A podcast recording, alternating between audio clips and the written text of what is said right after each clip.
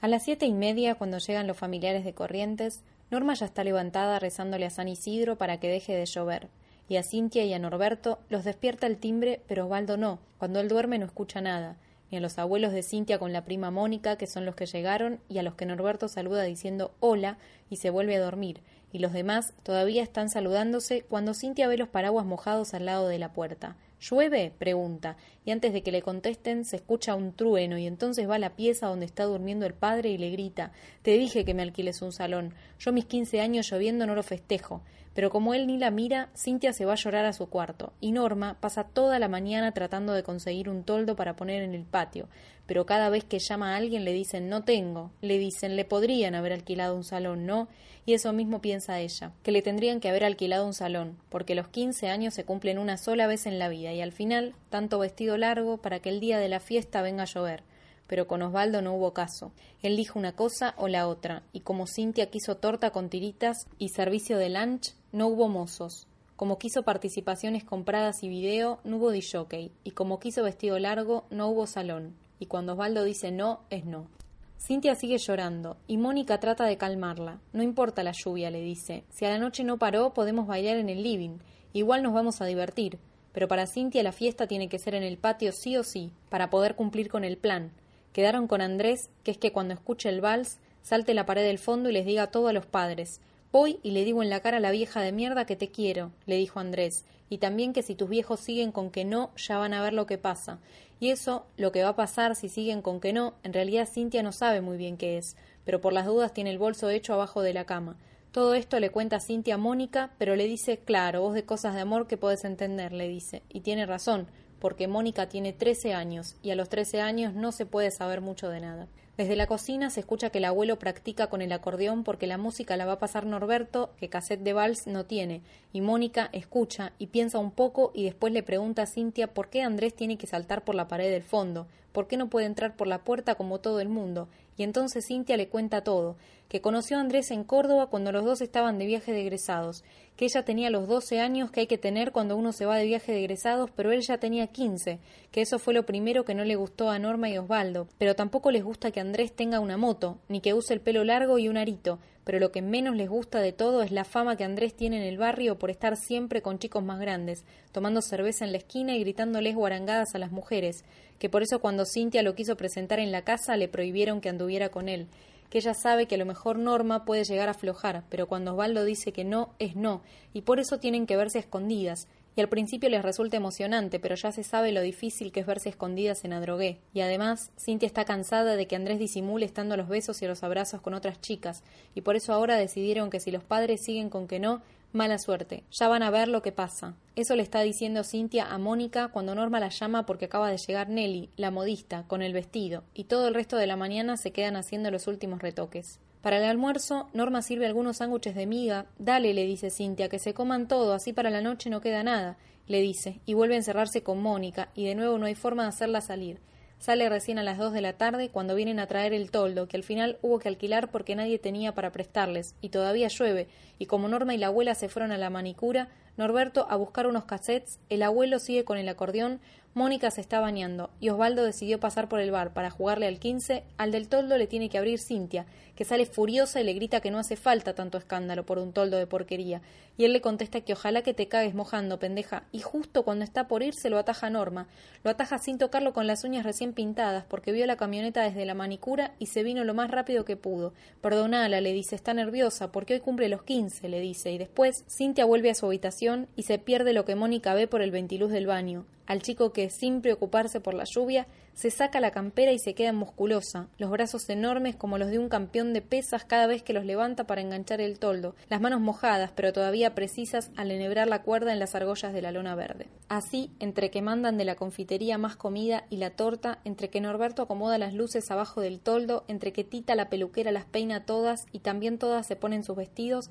se hacen casi las diez, Casi las diez y Osvaldo que no vuelve, y con la lluvia que sigue nadie quiere ir a buscarlo, así que Norma a esta altura ya está con los nervios a la miseria, y Cintia tiene que verla llorar para que se le bajen los humos, y entonces va hasta la cocina con el vestido largo y el tocado puesto y la llama Mami, la llama, y Norma, que tiene los ojos nublados por el llanto, la mira a Cintia y Cintia está linda de veras, tanto que a Norma le parece que está frente a la Virgen misma y se persigna, y en eso siente cómo la presión le baja y si no llega a desmayarse es porque se oye el timbre y tiene que ir ella a atender al primer invitado, porque Cintia no puede mostrarse hasta que no estén todos, pero al final no es el primer invitado, es Osvaldo, Osvaldo a las diez en punto, todo mojado y todavía sin cambiarse, y ahí sí que Norma se desmaya, pero se recupera enseguida con los dos aplausos que da Osvaldo como si fuera a hacer magia y vuelve a salir, y como cuando Cintia le había pedido la bicicleta, Osvaldo había dicho o fiesta o regalo, y como Cintia ya había elegido fiesta, ninguna de las dos entiende cuando él aparece con la bicicleta rosada y con cambios, con canastito adelante y atrás, con un ramo de flores en el canastito de adelante porque Osvaldo ganó a la quiniela y Cintia lo abraza con cuidado de no mancharse el vestido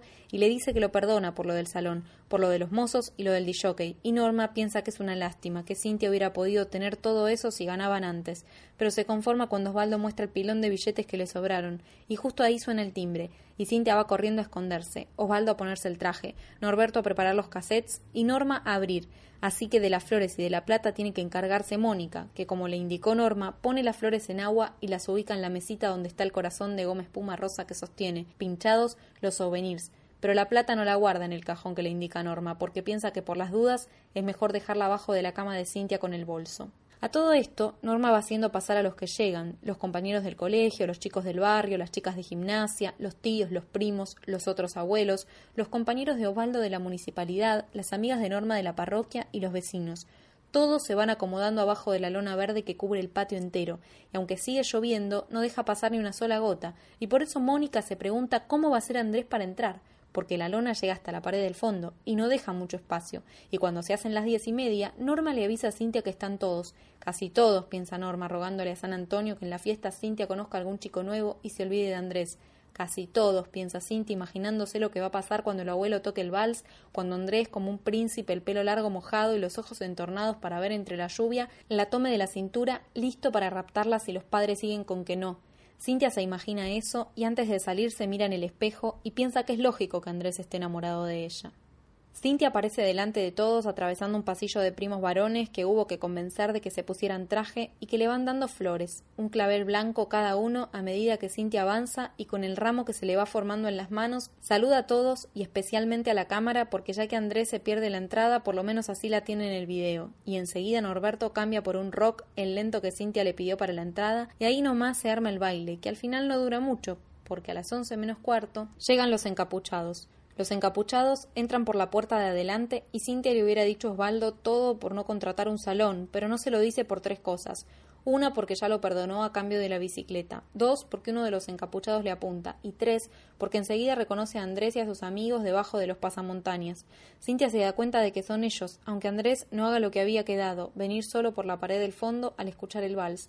Andrés vino antes por la puerta del frente con tres amigos, y Cintia piensa que él es así, impredecible, pero igual se sorprende cuando en lugar de levantarla en sus brazos y decirles a los padres que la quiere, que si siguen con que no ya van a ver, les grita a sus amigos que agarren todo lo que encuentren y tiran en el medio del patio una bolsa para que pongan todo y además da las órdenes con una voz que no parece la de él y entre eso y que todavía le apuntan, Cintia piensa que capaz que no es Andrés, y está pensando eso y ya la está agarrando miedo cuando Norma pide por favor que a la nena la dejen, que se la lleven a ella, que se lo lleven a Osvaldo, si quieren, pero a la nena no, y ahí habla Andrés, y ahora sí que no quedan dudas de que es él, porque dice ¿A vos para qué te queremos, vieja de mierda? Acá la fiesta es de la pendeja, no tuya, y en medio de todo el barullo, uno de los encapuchados mete la cámara dentro de la bolsa. ¿Sos pelotudo? le dice Andrés, y saca la cámara y se la vuelve a dar al que estaba filmando y le dice que mejor que la prenda de nuevo y que lo enfoque mucho a él, a él y a la pendeja, si no te cago a tiros, le dice. Y Cintia casi se muere de la emoción, pero se aguanta las ganas de abrazarlo.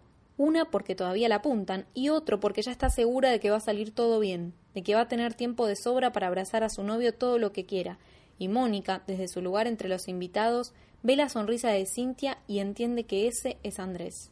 Che, acá la vieja dice que antes de darme el anillo prefiere que la mate, dice uno de los encapuchados señalando a la vieja que es la abuela de Cintia, la mamá de Norma, la que vino de Corrientes, y el anillo es uno que el marido le regaló cuando cumplieron 25 años de casados. Y aunque no se ve porque tiene la capucha puesta, Andrés frunce el ceño. Una cosa es robar en una fiesta y otra matar a una vieja. Y por eso le dice, déjala, ya te lo va a dar, le dice. Y se queda mirando a los invitados que están alrededor de las mesas largas que rodean el patio, a los invitados que por orden de los encapuchados están quietos en el lugar salvo Lorena, una de las chicas de gimnasia, que no aguanta la mirada de Andrés, que no aguanta más y quiere escapar por la pared del fondo. Y Andrés se burla. Pasada tarada, le dice, porque por más que Lorena es muy ágil, no hay espacio para escaparse. Y después de un rato de dejarla tratar, uno de los encapuchados la agarra de los pelos y vuelve a sentarla, y ella grita hagan algo, pero el encapuchado le da tal trompada que no le quedan ganas de volver a abrir la boca en toda la noche. Cuando los encapuchados llegaron, Norberto apagó la música, pero ahora Andrés le ordena que ponga un disco y Norberto, por las dudas, para no hacerlo enojar, le pregunta ¿de qué querés que ponga? Y Andrés le contesta de algo romántico, vamos a hacerlo de las ligas, dice. Y la abuela, que se cree muy viva porque no le pudieron sacar el anillo, grita pero lo de las ligas es en los casamientos. Y entonces Andrés por fin se cansa de la vieja y da un tiro al aire que hace un agujero en el toldo. Y de ahí en más va a gotear toda la noche. Pero ahora la voz de Andrés tapa el ruido suave del agua. Lo de las ligas es cuando yo quiera, carajo. Y si antes de la fiesta, cuando no apareció Osvaldo, Norma estaba con los nervios a la miseria, a esta altura ya está como para que la internen. Y de nuevo Cintia tiene que verla así para decir que una cosa es que a una la rapta el novio porque los padres no lo pueden ni ver, y otra muy distinta, que Andrés enloquezca de ese modo, aunque sea por amor. Lo de las ligas es en los casamientos, le dice. En las fiestas de quince se baila el vals. Lo dice para ver si Andrés se acuerda del plan y la rapta de una vez por todas, pero él ni la mira. Está parado abajo de la gotera y para cuando se corre ya se le mojó el pasamontañas. Y molesto como está, dice, si yo digo que las ligas son en las fiestas de quince, son en las fiestas de quince. ¿Estamos? Entonces Cintia ya no entiende nada. ¿Cuál es el plan de Andrés? ¿Por qué no hace lo que planearon juntos? Al final, ella no quería que los padres sufran así. Si son buenos con ella, hasta la bicicleta le compraron que la rapte, bueno, tiene la fiesta en paz y antes de irse juntos le dan la oportunidad a los padres de que lo piensen y capaz que ellos no siguen con que no y en una de esas ni hay necesidad de irse así, como delincuentes. La prima Mónica, desde su lugar en la mesa, le ve a Cintia la cara de angustia y se anima a hablar. No, dice. Por más que vos digas lo que quieras, acá no hay ligas, así que ¿por qué mejor no se van? dice. Y como él no habla, ella sigue. O si no, brindamos o bailamos el vals o cortamos la torta, pero lo de las ligas es en los casamientos. Y recién cuando termina de decir eso, Andrés deja de examinar el agujero del toldo y la mira para apuntarle con el revólver, pero siente que en verdad es ella la que le apunta a él, que es ella la que puede matarlo con unos ojos grises tan lindos que no lo dejan respirar, y apenas puede decir no sé, dice, ¿a vos qué te parece que hagamos? Y todos, hasta Cintia, creen que Andrés la está cargando a Mónica, que va a matarla, y ella también tiene miedo. Por eso no le contesta, aunque él le vuelve a decir, ¿en serio? ¿Vos qué querés que hagamos? le pregunta. Y Mónica levanta los hombros como diciendo que no sabe, y entonces Andrés le pregunta, ¿te parece la torta? le pregunta, y ella mueve la cabeza diciendo que sí. ¿Soplamos las velitas? pregunta él, y ella mueve la cabeza diciendo que no. Y ahora la que habla es Cintia, que le explica que hay que tirar las tiritas a ver quién se saca el anillo. Así sabemos quién se casa, dice Cintia, que ya se está hartando, y Andrés la escucha sin dejar de mirar a Mónica, y entonces dice, mejor que se lo saque ella, dice. Si no, las cago matando a todas. Cintia es la única soltera que no tira de las tiritas porque se queda en su lugar llorando. Todavía la apuntan y si no fuera por eso, ya le hubiera dado a Andrés una bofetada para que la rapte de una buena vez. Una bofetada como la que tiene que aguantarse Natalia, una chica del colegio, cuando se saca el anillo y se le desarma todo el peinado de peluquería. Pero a Andrés no le importa. Él mira el anillo, una alianza plateada tan ordinaria que parece de alambre, y pregunta ¿Quién compró esta porquería? Y Cintia le contesta, porquería sos vos, le contesta, y le dice otras cosas más. Y el único modo de hacerla callar es amordazándola con el chal de gasa del vestido de Norma, y la que no entiende nada es Mónica. ¿Qué está haciendo Andrés? ¿Por qué cambió el plan? ¿Es realmente Andrés? Entonces ve algo que le parece un sueño. Como Cintia sigue chillando y pataleando, Andrés se saca la campera y va hasta la pared del fondo a desenganchar el toldo y sacar la soga para atarla y ahí Mónica ve los brazos enormes como los de un campeón de pesas. Después él la agarra a Cintia de los pelos, la sienta y la ata a una silla, las manos mojadas pero todavía precisas, aunque ella no deje de moverse, y él vuelve con Mónica para ponerle el anillo. Pero es una porquería que no sirve ni para salir del paso, y entonces Mónica le dice, pedile el de mi abuela, le dice. Y esta vez se lo sacan fácil, porque la vieja se queda helada al escuchar que Mónica dice En el video se ve cómo el chico del toldo se saca el pasamontañas para mirar bien a Mónica mientras le pone el anillo. Después se dan un beso y Mónica, que ahora también es jefa de los encapuchados, le da la orden al abuelo de que toque el vals, y ahí es cuando salta a la pared del fondo el pobre Andrés, que entra ahí porque escuchó el vals, porque no escuchó nada de lo que pasó antes, porque estuvo toda la noche buscando un puesto de flores para comprarle claveles a Cintia, y también porque con la lluvia se le quedó la moto dos veces y además se ve cómo todos los encapuchados le disparan al mismo tiempo, pensando que es la policía, y agarran la bolsa con todo y se van corriendo, y se olvidan de llevarse el video en el que lo último que se ve es a Osvaldo y a Norma que desatan a Cintia y tratan de calmarla, diciéndole que con la plata que les quedó de la quiniela le festejan otra vez los quince. Ninguno parece sospechar que antes de irse la turra de Mónica pasó por la habitación de Cintia para llevarse el bolso y la plata.